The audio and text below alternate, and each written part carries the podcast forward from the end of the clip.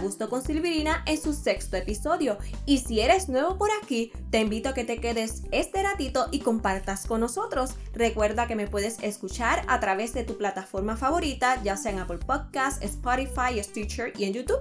Y por supuesto, si te agrada lo que escuchas, sígueme o suscríbete para que te enteres cada vez que subo un nuevo episodio y podamos crecer juntos.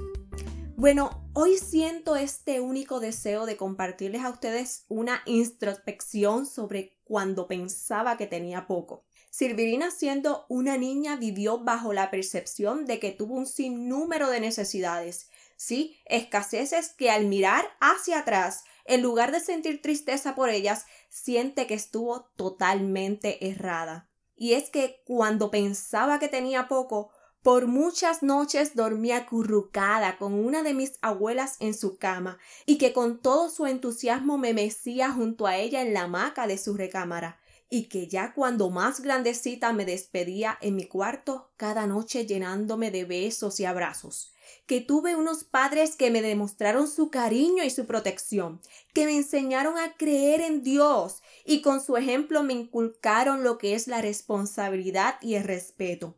Y sí, cuando pensaba que tenía poco, porque la casa en la que crecí era de madera y zinc, la realidad es que nunca me sentí insegura. Que también tuve a mis hermanos y mis primas para crear coreografías y que con una grandiosa energía podíamos bailarlas y gozarlas una y otra vez que no olvido las veces que cociné deliciosos platillos confeccionados con tierra mojada y sin contar todas las fechas en que jugué con unas tizas blancas y una pizarra negra imitando a mis profesores, que Santa Claus jamás llegó y aunque mis regalos de cumpleaños y del Día de los Reyes no provinieron de aquella famosa tienda que cerró en tantos lugares del mundo, para esos momentos nunca me faltó uno. Igualmente sé que mis primeros tenis deportivos no fueron de marca. Sin embargo, siempre tuve calzado en buenas condiciones.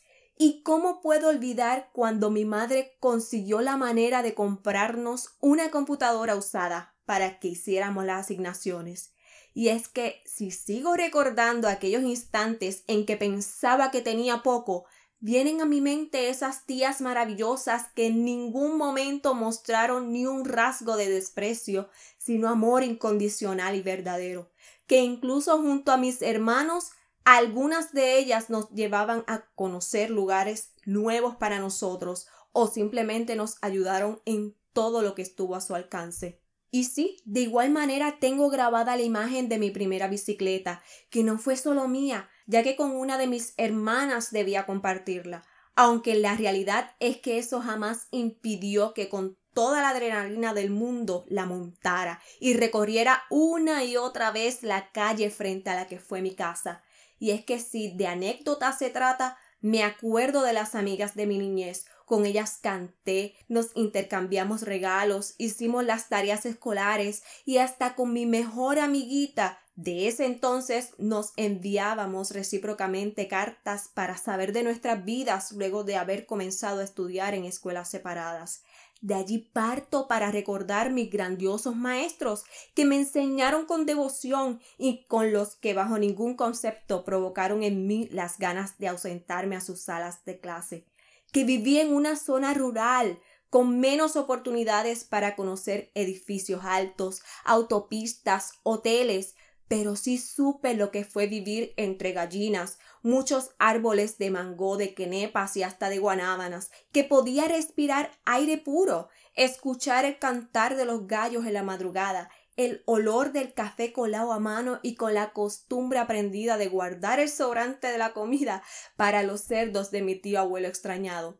Claro, y es que sigo recibiendo escenas de mi infancia cuando pensaba que tenía poco, que se me llena el rostro de regocijo al acordarme de todas las ocasiones en que mi abuela materna me ha repetido que soy su nieta mayor, la primera, y cuando ella no ha pasado ni una sola oportunidad para expresarme con orgullo que fue su casa el primer lugar al que mis padres me llevaron al sacarme del hospital luego de mi nacimiento.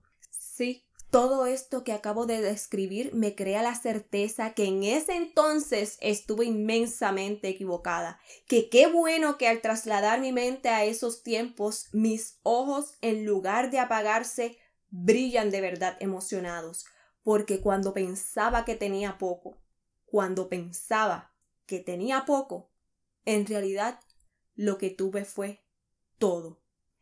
Ay, nada. Después de transportarme a esa época de mis años de niña, ojalá te hayas motivado a reflexionar sobre lo que realmente es importante en la vida. Y quién sabe si hasta te hayas identificado de alguna manera conmigo.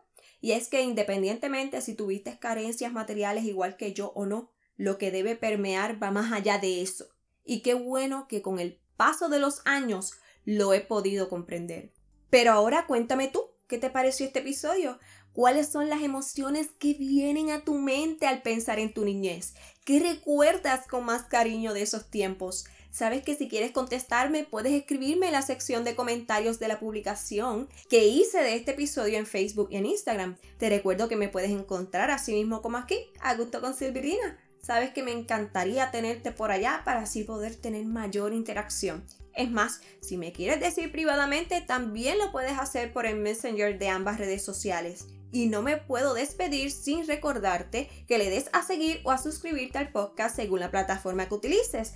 Además, si me oyes a través de Apple Podcast, me puedes dejar una reseña y hasta 5 estrellas. Eso ayuda a que podamos llevar el mensaje a más personas. Y precisamente, si consideras que a alguien le haría bien escucharme, compártele este episodio.